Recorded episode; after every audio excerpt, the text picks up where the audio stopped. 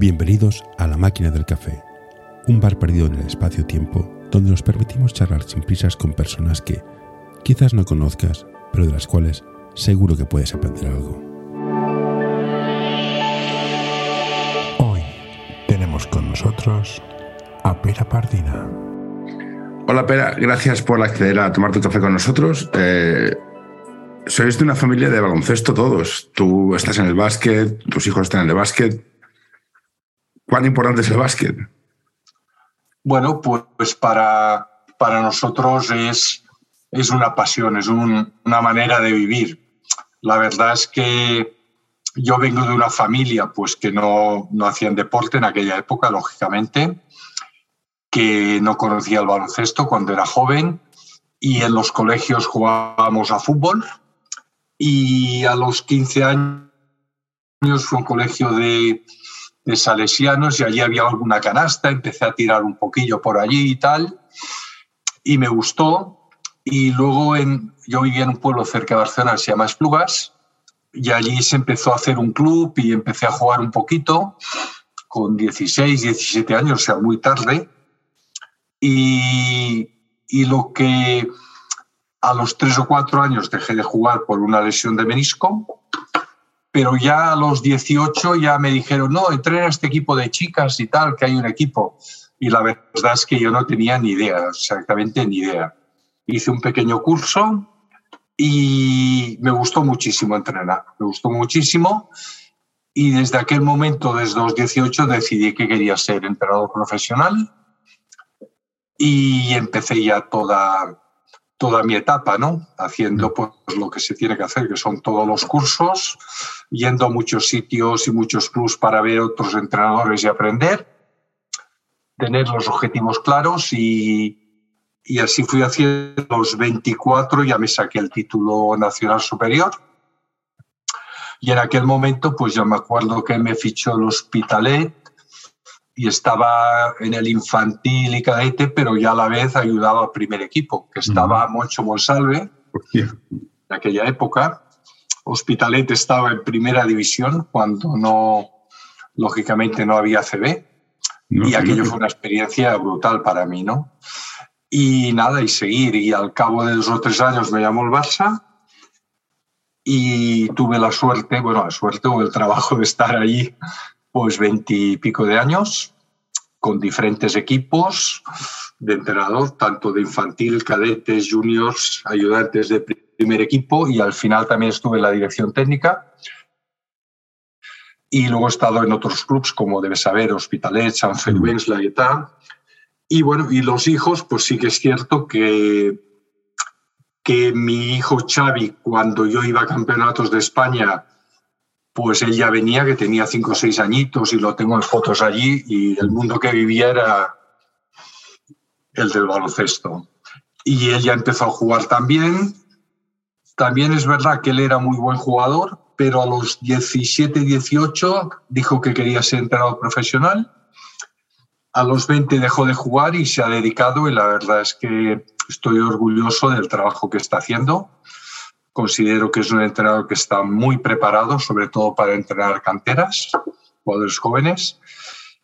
Y el pequeño Joan, pues vio que su hermano y su padre estaban metidos, pues también empezó jugando a tenis a los siete años, lo cual dijimos, hostia, pero no, luego ya mmm, se metió en el mundo del baloncesto, en el Jack Sands, ya lo fichó el Barça y, en fin, ya toda la etapa. Con lo cual los temas en casa son baloncesto, baloncesto, baloncesto. Y lógicamente la familia. Bueno, a Xavi lo entrevisté también, hay que decirlo, ¿eh?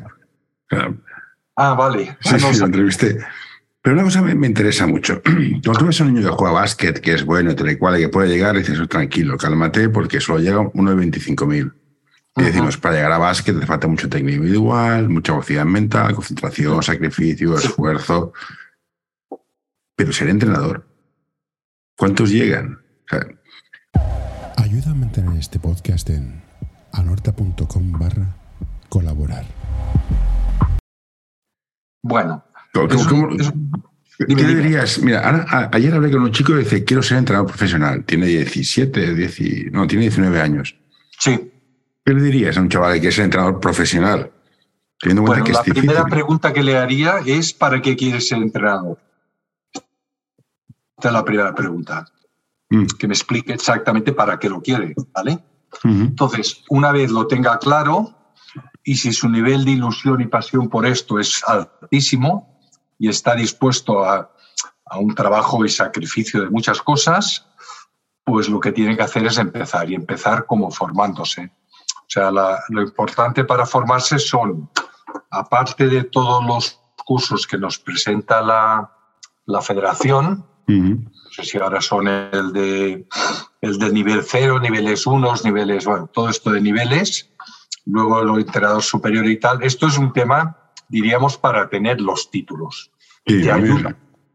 Mm. ¿vale? Pero la formación en sí viene dada del día a día de lo que tú vayas aprendiendo primero con tu equipo, con tu trabajo y de los demás entrenadores, en este caso, bien de tu club o si tienes la posibilidad, como tuve yo en su día, ir a diferentes sitios a ver entrenamientos, a hablar con entrenadores y haciéndote ya una idea de cómo tú quieres ser entrenador, qué harás, ¿vale? Yo pues te diría esto. Pues, exactamente lo que dices, los títulos de entrenador te dan exactamente el título. El título, porque luego te sueltan, te sacas el nivel cero y te sueltan en la pista con niños. Sí.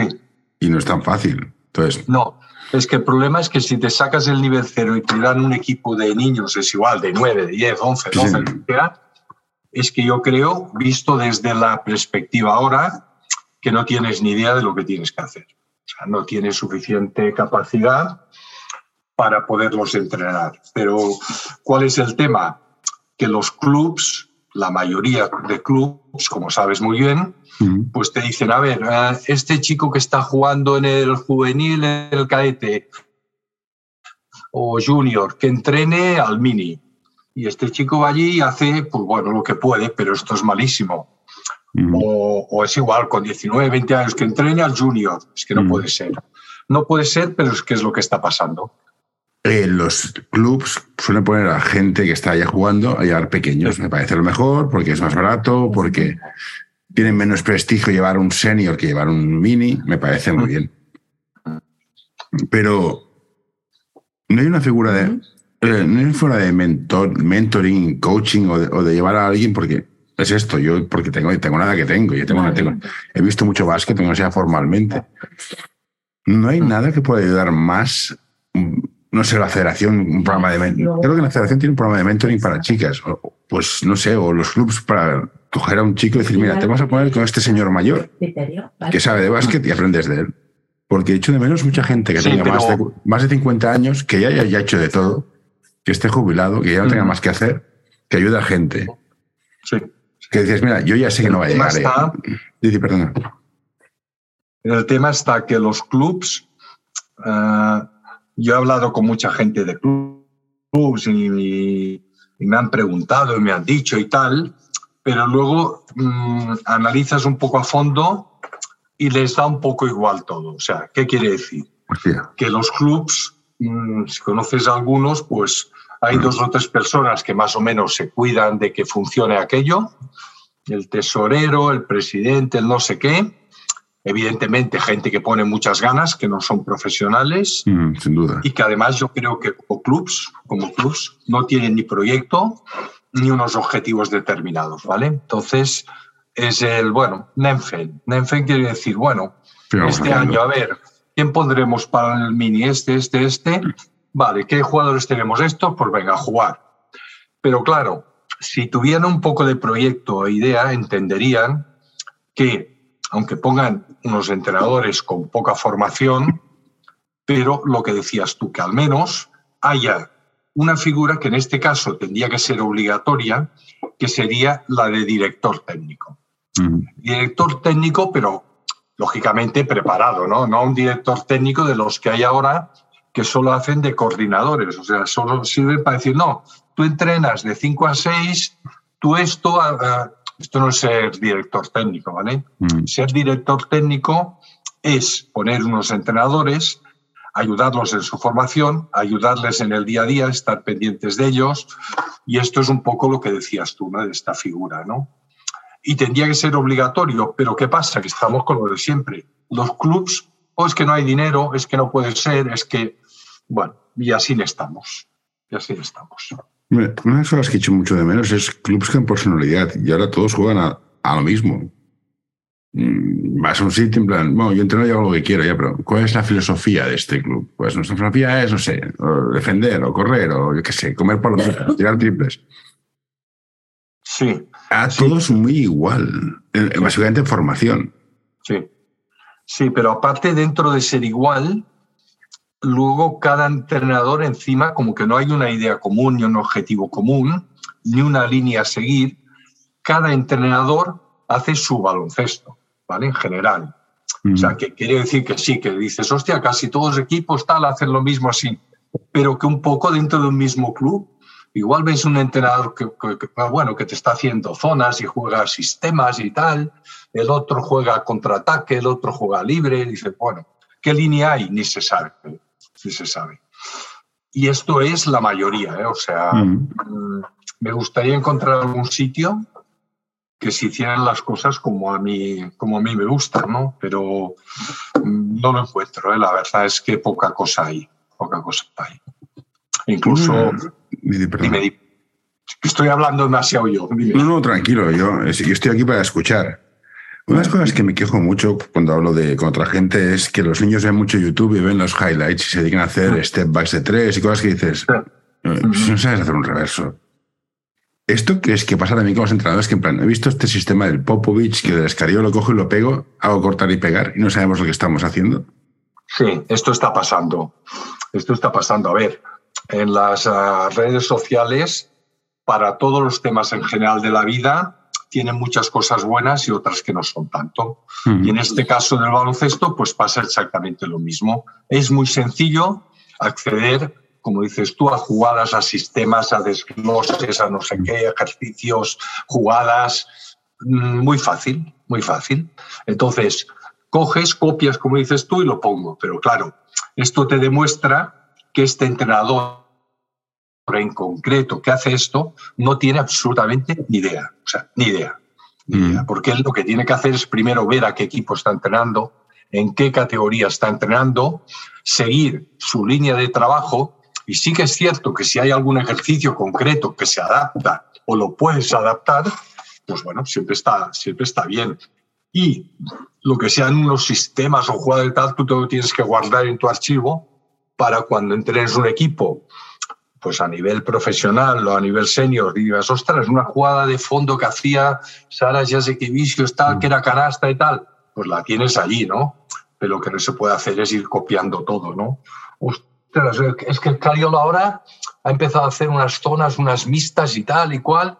Vamos a hacer todos mixtas, vale, disculpe, o sea, en los años 80, 90 hacíamos defensas mixtas y ahora hace años que no se ve en ningún sitio, pero la pone Escariolo un día y se vuelve a poner de moda. Entonces, pues bueno, no creo que sea el sistema. Bueno, a mí una de las cosas que me pasa a veces es que veo equipos que son en formación mm que dices, bueno, vamos a jugar por conceptos y que juguemos mm. libre y generamos el tiempo, spacing and timing, ¿vale? Dejamos a un jugador, conseguimos que pasando sin bloqueos esté el jugador solo con un contrario y no sabe. Entonces tenemos dos opciones. O le ponemos un bloqueo para que vaya solo o le enseñamos a finalizar. Mm, bueno, ¿qué, haríamos?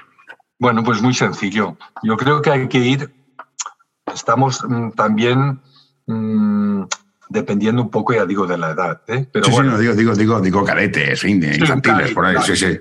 Un cadete, lo primero que tendríamos que ver es qué nivel técnico tienen los jugadores, ¿vale? Nivel B, nivel B, nivel C, que es lo que. No, sí, sí, pero aparte de nivel B, C, dentro de esto tú llegas allí y dices, hostia, tengo este jugador, este, este, este, a ver qué saben hacer, porque cada generación también es distinta. Ah, eso sí, por supuesto, sí, sí. Mm. Voy a dar un ejemplo, si te parece. Hubo un año que, en el Barça el infantil había quedado campeón de España, ¿vale? y, y, ahí tú me dices, hostia, mm, este año que viene serán cadete de primer año, pero me interesa que los entrenes tú. Y le dije, ¿hay algún problema, Aito? Dice, no. Dice, compiten muy bien, ganan todo, pero técnicamente están flojísimos. No hacen técnica individual, no hacen fundamentos, compiten porque son muy buenos. Bueno, pues nada, cogí aquel equipo, ¿vale? Entonces, los primeros días, me acuerdo, me acordaré siempre, las primeras dos semanas, haciendo entradas por la izquierda, por la derecha, finalizaciones, manejo de balón. Bueno, el caso es que esto duró bastante tiempo y aquellos jugadores, ¿qué pasa? Que se cansaban del entrenador, que era yo, Los comentarios eran, hostia, este tío ahora viene aquí a hacerlos técnica individual, entradas, izquierda, no, manejo, bote, pase, técnica de pase. Bueno, el caso es que aquellos jugadores, algunos de ellos, pues bueno, luego, luego fueron grandes jugadores y tal. Y luego, como dices tú, ¿cómo podíamos jugar? ¿Cómo podíamos jugar? Entonces, lo que hacíamos es el día a día mucha técnica individual, eh, mucha defensa después, mucho tiempo para hacer la defensa, pero en el uno contra uno. Y cuando jugamos los partidos, pues defensa uno contra uno y sobre todo mucha velocidad, muchos ataques, pero con transiciones y, finalizaciones de prisa. O sea, no parábamos, si podíamos, ¿eh? no parábamos a decir, venga, va, vamos a jugar posicional, tal. Sí que es cierto que alguna vez que te toca jugar posicional, ¿qué hacíamos? Normalmente jugábamos con, según los que tenían pista, o cuatro abiertos y, un, y uno grande, había un jugador grande, y sí que es verdad que dices, hostia, pasar, cortar, balón dentro, cortarte sobre él. Pero luego para que esto salga, mm, tienes que hacerlo un poco por, por grupo, o sea, desglosando, que digo yo. Quiere decir que tú puedes jugar con el base y con el alero, estos dos, en dos contra cero en dos contra dos, solo con el pase, cortar y jugar estos dos. Después otra situación del alero con el pivo pasando dentro, cortarse, o sea, desglosarlo. Luego lo vas uniendo, ¿no? O sea, un poco así. No sé si te he contestado. No, sí, sí, me, te, entiendo la idea. Es que a veces lo que me pregunto es, yo creo que los entrenadores son muy importantes, sobre todo en formación, y cuanto antes tengamos entrenadores, mejores serán los equipos, y, yo por lo que he visto y lo conozco, mm. suele correlacionar mucho que es buenos entrenadores de pequeñitos, buenos jugadores de mayores. ¿Qué dirías a un entrenador que está en infantil, por ejemplo, y le llega un equipo que no sabe entrar por la izquierda? Sí, y lo dices tú, tienes que aprender a entrar por la izquierda, saber votar, saber mirar el campo, saber ocupar el espacio, que son muchas horas y la gente se aburre y dice, aquí quiero jugar.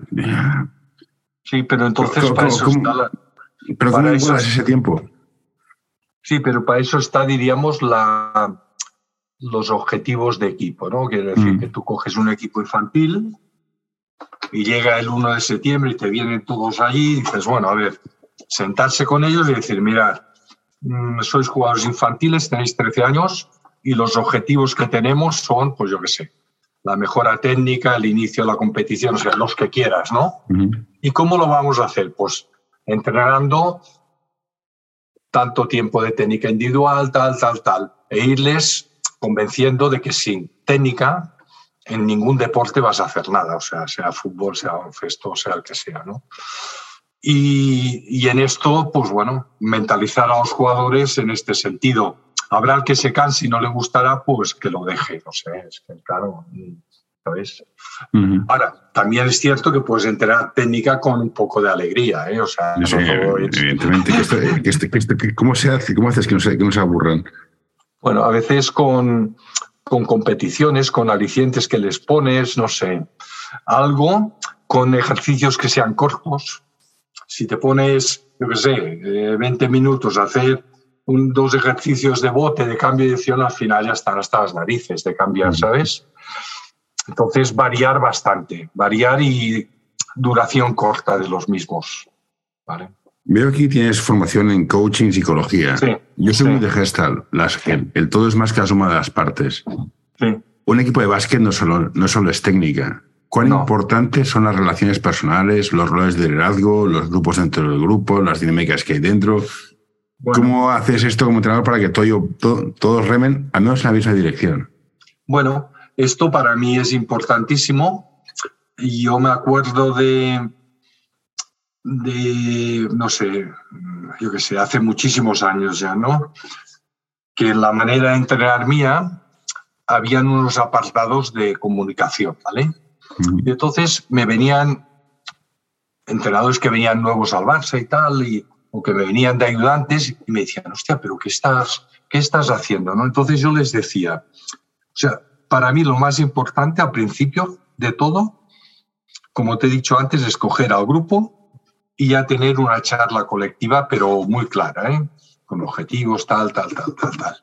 Y luego, a continuación, la charla individual que decía yo, ¿no? Coger jugador por jugador con una charla individual con unos puntos determinados a tratar, ¿vale? Y con este jugador en concreto y con los demás hacer un seguimiento de todo lo que has planteado, de trabajo a corto plazo, de cosas a mejorar, de todo. Seguimiento, quiere decir otra charla individual, otra, otra durante la temporada, varias, ¿vale? Más las grupales. Entonces, a mí particularmente me ha dado mucho éxito este tema hemos construido equipos a base de esto, de a base de la comunicación, pero en ambos sentidos, no el entrenador que viene allí media hora y te explica, o sea, doy mucha participación en las charlas colectivas a que todo el mundo pues pueda opinar. Esto cuesta bastante al principio, que la gente va callada, pero luego mm, se establece ya un nivel de confianza que la gente se comunica. Y incluso ahora a nivel profesional, en algún club o algún entrenador que me llama y tal, lo primero que le pregunto, ¿y has hablado con los jugadores? Y, te dice, le poro, ¿eh? por ejemplo, y te dicen no. Digo, ¿cómo no? Bueno, llego allí, digo, la defensa, no sé qué y tal, no. Digo, si no estamos hablando de, defensa ni de ataque, estamos hablando de gestión de grupo. Conoces a los jugadores, conoces sus objetivos, conoces sus problemáticas, conoces en qué ámbito vive, no lo saben no sabe. Entonces, para mí es básico, o sea, básico total. Sea el equipo que sea, en la categoría que sea. ¿Y cómo gestionas la parte psicológica de, la presión del juego? El tiro que fallas, el tiro no fallas, el pase que no das, el que... La parte psicológica también se entrena, ¿cómo, cómo se cuida? ¿Cómo, esto de. Te, pongo la pregunta. Yo veo niños pequeños, el niño con desparpajo, que es más malo que pegar a un padre, pero no tiene tipo de vergüenza, se lo tira todo. Y le da igual, un 7 o un 8. Y luego el niño que es bueno, pero tiene un miedo a fallar que no, no, no, no sabes tú bien y nunca tira. Eso es psicología. ¿Cómo se trabaja eso? Pues, con, pues muy fácil. O sea, el niño este que tiene miedo a tirar y, y tú ves que tiene muchas posibilidades o que o que dices, hostia, este tío tiene una pinta de jugador brutal, tiene técnica, que tú lo ves, ¿sabes? Pero dices, hostia, mm, este es que la va pasando mientras el otro, el pequeñajo, se las va tirando todas y este ni la toca, ¿no? Entonces, mm, hay varias cosas. Claro, con el jugador este, con el que tú quieres que, que, que deje de tener este miedo o esta presión y tal, lo primero que has de hacer es hablar con él. Entonces, claro, las charlas sí que son tipo coaching, ¿no? O sea, decir, primero tienes que crearle un nivel de confianza en la charla y una vez ya la tienes, pues le dices, oye, Juan, vamos a ver, em, yo te veo jugar, creo que tú tienes muy buenas condiciones, tal, tal, tal, le subes la autoestima y no sé qué, y después le dices, ¿qué problema hay para que tú pues, puedes hacer este tiro o este otro aquí? Y entonces él es el que tiene que hablar, ¿vale?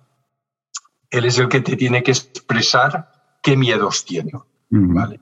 En función de lo que él te expresa o te dice, tú has de continuar, diríamos, las preguntas en función de esto, ¿vale?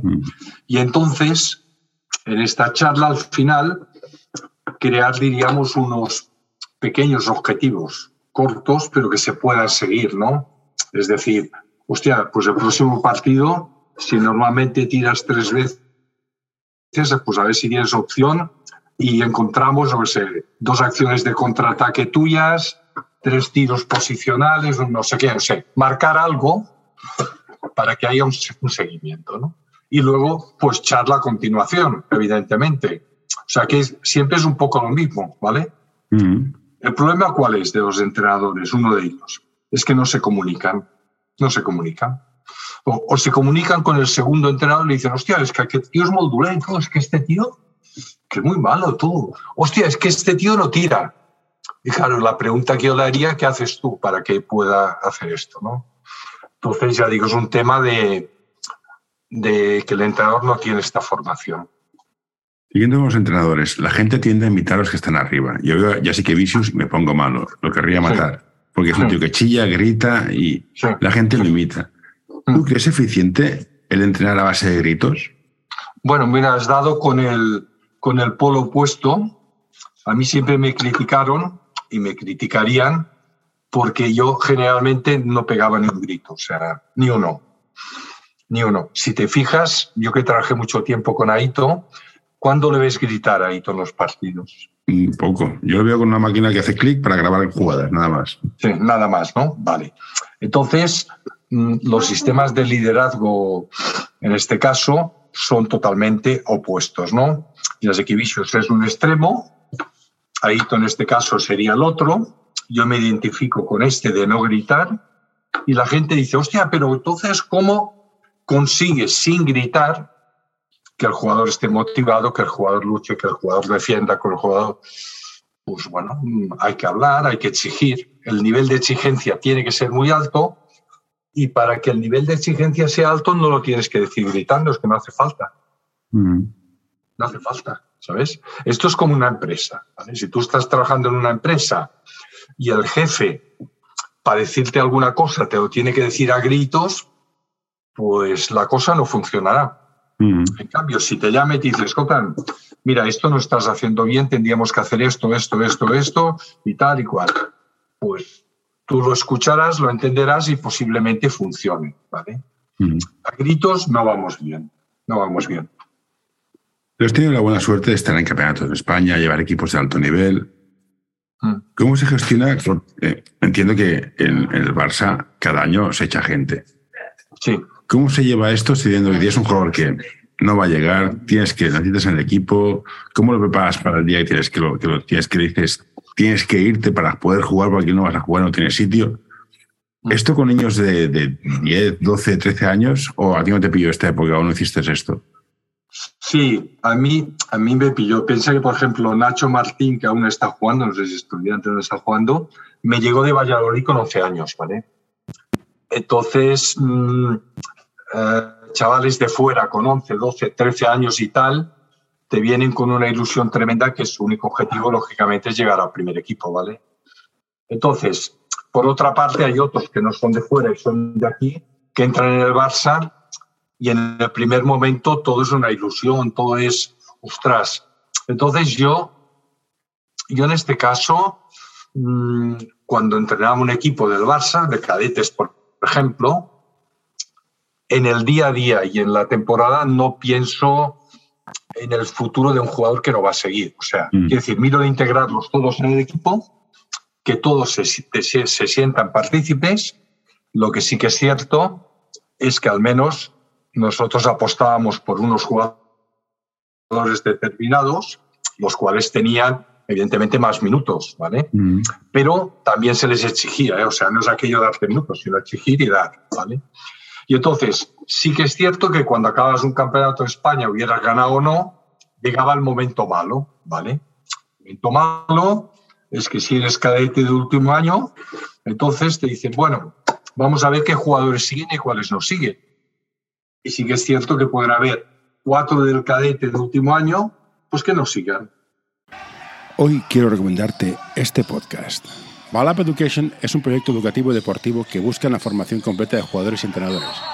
Quieren fomentar su desarrollo basado en la educación del jugador y el entrenador, mediante el análisis de situaciones reales de baloncesto desde diferentes puntos de vista. L'Associació Catalana d'Entrenadors i Entrenadores de Bàsquet dona suport a iniciatives que, com aquest podcast, treballen per millorar la formació, suport, acompanyament i promoció dels entrenadors i entrenadores de bàsquet. Vine a conèixer-nos a acep.es. Som com tu.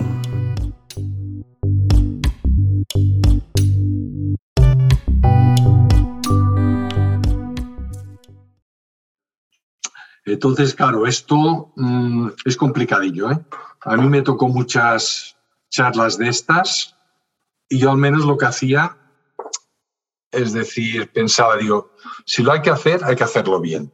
Entonces, para hacerlo bien, yo llamaba al jugador y a su familia. Lo sentaba en una mesa e intentaba ser muy claro, decir, mira, hemos estado muy bien, hemos disfrutado, tal, tal, tal, pero a nivel ya de junior del Barça o a nivel de juvenil, tú ya no tienes un sitio porque, bueno, mm, aquí va por selección de jugadores y tal. Te ayudaremos si necesitas a encontrar otro sitio y explicas un poco el tema. Es durillo, pero hay que hacerlo. Y cuando ya se te acaba el año de junior, este, ¿qué hacemos con esta gente? Gente que con 18 años tiene que jugar con gente de 25. A mí me parece una salvajada. O sea, creo que debe buscar algo entre medio, alguna solución. Tú sabes más que yo, no sé cómo lo ves. Bueno, muy bien. Esto es un tema que desde el año 90, o sea, te estoy hablando de hace 33 años o 35, ya se discutía este tema, ¿vale? Era un tema mm, que está presente, ¿vale? Y que no se soluciona nunca. Vale, entonces, por ejemplo, en el año 92 mmm, propusimos a la federación hacer dos años de junior más. O sea, hicimos que la categoría que ahora es junior se llamaba juvenil mm. y añadimos dos años más. ¿vale? Mm. Aquello fue, para mí fue excelente, excelente. Pero claro, excelente porque yo estaba en el Barça y los jugadores que acababan de juvenil, con 18, pues tenían el 19 y 20 años jugando en el mismo sitio. ¿Vale? Entonces, Mm, en aquel momento concreto, en aquel junior, piensa que, por ejemplo, había José Luis Galilea, que entrenaba con el primer equipo con Bosa Malkovic, uh que entrenaba con el primer equipo, Pedrera, que entrenaba con el... Sí, pero acá de habían varios que compaginaban este junior de 19, 20 años con primer equipo. ¿vale? Entonces, ¿qué pasaba? Que en el primer equipo, como sabes tú muy bien, pues juegas muy poco, pero tenían este junior, este equipo, para jugar minutos. Entonces, nos fue muy bien, todos estos jugadores estos dos años mejoraron muchísimo y muchos de ellos pues llegaron luego al primer equipo. O sea, ¿qué pasó? Que la federación lo sacó al año siguiente esto. No le gustó y lo sacaron. Y ya nunca más se ha hecho. Mm, después se propuso que los equipos de, de ACB todos tuvieran cantera obligatoria y todos tuvieran también un equipo B que fuera de salida de junior, o sea, dos ambientes llamándose como quieras, Barça Athletic, Barça B, Barça lo que quieras, y montar una liga entre ellos, ¿vale? Los clubes de ACB, los grandes, se opusieron por unos temas y los pequeños por no gastar. Conclusión, que no se hizo tampoco, ¿vale? Entonces, el problema sigue porque, como has dicho muy bien, acaban con Junior con 18 más o menos y los metes en una Liga EVA, que en la Liga EVA, pues la actual, aparte de jugar el veterano de 32 y de 34, encima ahora mmm, están fichando jugadores de fuera americanos que los fichan por 200 euros y la comida. Y, y, por, bueno, por, lo que sea. Sí, sí, que dices. Bueno, que no, es de formación, Eva, para mí es una, liga como otra cualquiera. No. Entonces, no se dan cuenta de que la selección española mm, absoluta, si vamos siguiendo igual y se van acabando los talentos que hemos tenido, pues de aquí a unos años tendremos un problema. ¿vale? a eso vamos. Vale, entonces, soluciones. Yo tengo soluciones. Bueno, yo, a ver, por día soluciones. Acabas de junior, teníamos que tener los equipos EVA, imaginemos aquí en Cataluña, ¿vale? El grupo de aquí de Cataluña. Mm, equipos, yo qué sé, pues el Barça, no, el Barça no está ni en EVA, si el Barça está en EVA. Está en EVA, sí, pero está, pero está por estar, porque está aprendiendo todo, o sea, no. Sí, bueno. va, cuarto o tercero, no sé dónde va. Sí, pero bueno, también está, pues yo qué sé, el Hospitalet, el tal. Muy bien. Yo lo que haría es que los equipos, primero que hay demasiados equipos EVA, en general, en España. ¿eh? Sí, sí, no, la categoría no es lo que era, también es cierto. Entonces, yo haría menos equipos, pero los equipos tendrían que tener unas condiciones determinadas, que serían cinco jugadores sub-20, con lo cual ya obligas a cinco que están en tu junior, imaginemos, yo que sé, el SESE, ¿no? Por decir algo. Tiene un junior que no está mal. Pues los cinco buenos, los cinco que tienen un poco de esto, ya tienen salida porque es obligatorio 5 sub-20. Entonces pondría 5 sub-20, 3 de más de 20, que estos sí podrían ser igual, 25, 28, lo que quieran, y aún daría margen por si quieren, porque está muy así esto, de los tres extranjeros, que me daría igual que fueran americanos, chinos o lo que sea, ¿vale? Pero al menos ya pondría un coto a esto de tener al menos cinco jugadores pues, del Hospitalet Junior que suban, del CS Junior que suban. Mm. Ya le doy un poco de continuidad, ¿vale? Entonces, estos son dos años, porque sub-20 son dos años que estarían, pero luego, ¿cómo lo, ¿cómo lo mejoraría esto? Porque hay jugadores que son de más calidad y se van a plata, por ejemplo. O alguno puede ir a oro, pero nos encontramos con el mismo problema entonces, yo en, Le Plata pondría siete jugadores nacionales, siete, de los cuales dos sub-20, por ejemplo. Esto más o menos se podría. Y en Leporo pondría seis nacionales, pero cuando digo nacionales quiero decir nacidos en España todo. ¿eh? O sea, no me valen el cupo, el, el, formación no sé qué, el que ha venido de África, el que... No, no, nacidos en España. Si, hablamos de la minicopa salía parda, también te lo digo. Bueno, este es otro tema. este es otro tema. Eh, en oro pondría seis nacidos en España y seis lo que les dé la gana. Y en ACB cinco nacidos en España y siete que donde les dé la gana. Bueno, pues ¿Esto por qué no se hace? Pues no lo sé. Es, que, si te hacemos, caso, el Vitoria no puede jugar. ¿El? El Vitoria no puede jugar si te hacemos caso. Sí, pero si pusiéramos la norma para todos. No, que sí, que sí, que sí, está, era, broma. Sí, claro. Lo que pasa que te vendrán los clubes de, Euroliga, tipo Vasconia, y te dirán que no están, no están a favor, porque no les interesa. ¿vale? Sí, pero yo, mm. entiendo, que la CB es una empresa y va a su aire. Y la Federación es una empresa y va a su otro aire. Me parece muy bien. Pero si los Almanza y toda esta gente hemos quedado subcampeones y campeones de U17, U18, U15, U16, si no hay sitio.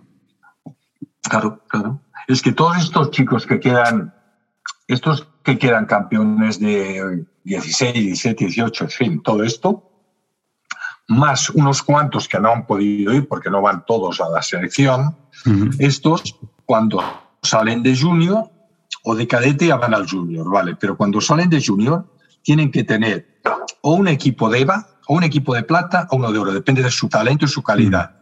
Pero, pero con una condición básica, que han de jugar. Esto es básico. Si no, no hacemos nada, ¿vale? Bueno, o, sea, tú envías un tío a... Sí, sí, dime, dime. No, no, está pensando que Caicedo que al final se ha ido, se ha ido a Granada. Pues obligado a cederlo a algún sitio pero el tema de Caicedo, el tema de Caicedo es uno de ellos, ¿no? Dice un chico nacido en España, creo que es mallorquín, y lo fichó el Barça y tal y cual. Bueno, categorías inferiores, un jugador destacadísimo. Muy bien. Eh, acaba Junior. No, estará el primer equipo, no sé qué, tal. Mentira, porque van al primer equipo, entrenan y no jugaba nada, ¿vale? Entonces, con, buen criterio en este caso, en este caso, pues Granada buscaba un jugador, se han puesto de acuerdo y supongo que el Barça ha dicho a Granada, bueno, esto te lo cedemos, pero este tío tiene que jugar. Y la verdad es que está jugando. Bien, está... Bien, perfecto. Entonces, en este caso concreto, Caicedo no sé si llegará a jugar en el Barça o no, esto no lo sabemos, pero sí es cierto que él como jugador, su futuro ya estará en ACB.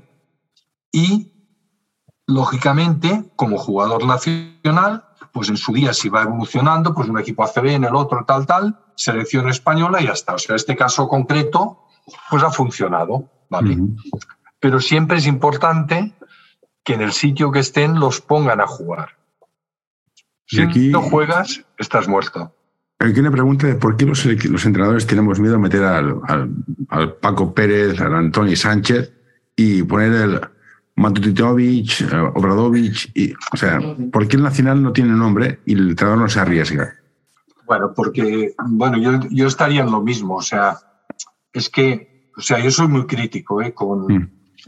con el tema de entrenadores, pero no, no crítico en el mal sentido, sino crítico en este tipo de ideas, ¿no? Es decir, hostia, mm, o sea, el jugador nacional aquí en España no tiene la misma oportunidad que los extranjeros. prefieren un esloveno, un no sé qué. ¿Por qué? Pues esto es un poco entrenador y dirección técnica. Sí, pues eh, ya has conocido a Ito. ¿Qué tiene a Ito para que fuera capaz de sacar tantos jugadores? O sea, que es bueno, sí, pero joder, ¿es el único bueno de este nivel? Sí, pero precisamente, bueno, tiene muchas cosas, ¿no? Pero sí, sí, pero Te diré una, te diré una en este sentido, ¿no? Cuando él entrenaba en el primer equipo del Barça, él era capaz de hacer jugar al jugador joven, no tenía miedo a sacar, ¿vale? Mm. Entonces, yo me acuerdo que yo estaba, por ejemplo, en el Junior y me decía, oye, a ver, ¿qué, qué jugador, no sé qué, tal y cual? Y, y venía a ver el Junior y, me, parece, que es la obligación del primer entrenador, y a ver el junior. Claro, tal, y me decía, oye, hostia, vamos a probar a este a, José Mari Pedrero, hostia, que tiene buen tiro, tal, a ver si mejoramos el físico y tal. Lo tenía ahí entrenando el primer equipo, hostia, venía el partido X de ACB y lo sacaba de titular. Dices, madre mía, madre mía, pues jugaba de titular. ¿Por qué? Porque al principio de partido partidos de estos que juega el Barça en casa, es que no hay ningún problema, ¿sabéis? Mm. Que jugaba los 6, 7 minutos y él de alguna manera en esto los iba probando a todos para que nos mm. entendamos, ¿vale? Entonces, si alguno ya veía que, que valía más, pues ya tenía una continuidad, diríamos, ¿no? Sí, sí, es lo que hizo con Villacampa, con Ricky Rubio y toda esta gente, sí. Pero claro, pero es que sí, hay entrenadores de de primer equipo y tal, es que ni los ponen, es que ni conocen a los jugadores jóvenes. Es, que ni los conocen. Entonces, pues bueno, que digo, fallo del director técnico y del, y del propio entrenador, ¿no? Pero el propio entrenador en sí lo que quiere es intentar salvar su, su temporada, ganar partidos y ya está, ¿sabes? Le da igual porque no está dentro de un proyecto. Eso, eso, y Aito sí que estaba en un proyecto pues, que nos duró años, ¿vale?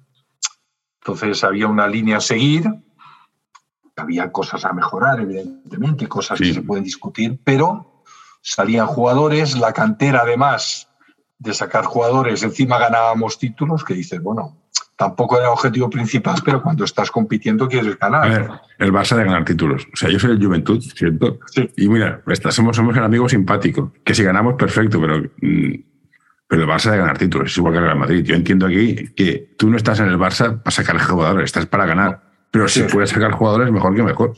No, bueno, a mí, yo, yo una época, yo estuve muchos años, ¿no? Y me vino un directivo y me dice, mira, ¿Sabes por qué estás tantos años? Digo, no, dime. Dice, porque tú haces una cosa que está muy bien. Durante todo el año te dedicas a formar jugadores. Y luego cuando viene el campeonato de España lo preparas, compites y lo ganas. Entonces, claro, mm, en el Barça hay como una obligación de ganar los campeonatos, ¿sabes? La camiseta, el escudo y tal, ¿no? Pero lo que no puedes hacer es todo el año tácticamente preparar esto, preparar lo otro. Yo no preparaba ningún partido durante la temporada, o sea, era entrenar, entrenar y jugar, ¿ves? Mejor o peor. Y cuando venían campeonatos, pues lo preparábamos. ojo, ojo, ojo, esto me interesa. Entonces, tú eres entrenador, ¿me estás diciendo que hay gente que no hace esto? O sea, entrenadores de alto nivel que preparan partidos y van a ganar. Sí, sí, sí. Pero eso no, eso no bueno, a lo mejor no, no, lo sé, ya me, ya me pero eso va en contra de lo que es todo formación. Pero bueno, bueno. Pues, pues es así, es así. Bueno, sí, sí, vi la minicopa y me pareció, me pareció. Me alegré por los chavales que van, que se lo pasen bien, pero me pareció un escándalo a nivel educativo y pedagógico. Pero bueno. La minicopa es una farsa actualmente total. Sí, sí. Empezó muy bien. Yo vi las primeras, que todavía estaba en el Barça, director técnico. Y las primeras, la verdad es que estaba bien, porque La Peña, por ejemplo, iba con los jóvenes que tenía, el Barça también, todos chavales de aquí, la mayoría, ¿sabes? Menos algún becado español. Ostras, y había baloncesto, ¿no? Ahora es que entre los fichajes que te hacen, los negritos que te salen y las tácticas, es que no vale para nada esto. No, no, es, un partido de ACB con niños de, de 14 años. Sí, la televisión, no sé qué. Yo he estado los dos últimos años, en Granada estuve y aquí en Badalona estuve. Es un desastre. 8.000 personas allí, los tres árbitros de ACB, las televisiones, entrenadores con tácticas. Hostia, minicopa no, a mí no me gusta. ¿eh? No, yo, yo creo que para los niños es toda una experiencia. Sí. por ellos, pero todo alrededor me, me, me revienta bastante. y me, me cabrea un montón si yo soy jugador del Barça, estoy en plantilla del Barça y no voy a la minicopa porque han traído un invitado no sé dónde. El puteo que llevo es, es cósmico, pero bueno. Claro, yo, por ejemplo, en el Barça, si estuviera yo de director técnico, esto no lo permitiría. No sé si me echarían o no, pero. Pues sí, ya te lo digo, te lo digo ahora. No sé, yo, yo aguanté, aguanté, aguanté muchas Pero veces. bueno, en fin, espera, te tengo aquí, llevo una hora contigo dándote la paliza con mis tonterías. No, tonterías, ¿no? Siempre es bueno hablar. No, es que. Y es. ¿Es factible que un entrenador llame a otro en plan, me gustaría ver tu entreno? ¿Es- ¿Eso se puede hacer? Porque Sí, yo, muchas cosas que quieras. aprendo, Sí, aprendo sí, cosas yendo, a ver. Entonces, no digo, no, no digo por mí, sino por la gente que, es, que está por aquí, que pregunte, ¿no? Que, que es mejor preguntar y que te digan que no, que no tener que quedarte No, con la duda. Te dirán en un 90%, te dirán que sí a todos los niveles. Por eso, porque es que eso que te decía antes de los entrenos, que veo gente que aplica modelos sin saber qué están haciendo, que corrigen, por, corrigen 24 cosas en vez de corregir lo importante. Y Has de ver muchos entrenos, has de ver Sí, sí. entrenos de otros y quedarte con las ideas que te gusten, ¿sabes? Mm, Sí, sí, sí, por, por supuesto. Y, y que creo que si un tío de 20 años me dice, no, es que yo ya sé de básquet, lo tengo claro, hostia, tengo, creo, creo, creo que tiene un problema. Yo tengo 53 y aún no tengo claro que lo, lo que me. lo- cada día tengo dudas de todo. Bueno, O sea, esto- piensa esto- una cosa. Yo siempre lo digo, yo, yo voy a partidos y entrenos, entrenos de equipos que veo y aprendo cosas. O sea, dices, bueno, pues vale, pues aprendo, ya está. Mm. Siempre se puede aprender. Pero el joven sí que tiene que ir a ver muchos entrenos, porque ¿sabes qué pasa? Que un entrenador, por ejemplo, no sé, del OSPI, ¿no? Cadete del OSPI. Va allí, hace su entrenito de hora y media, coge y se va. Si te gusta este episodio, por favor, deja un comentario o compártelo con tus amigos. Ya sé que es una pesadez y todos lo pedimos, pero ayuda bastante. Y ya está, más o menos, ¿eh? Mm.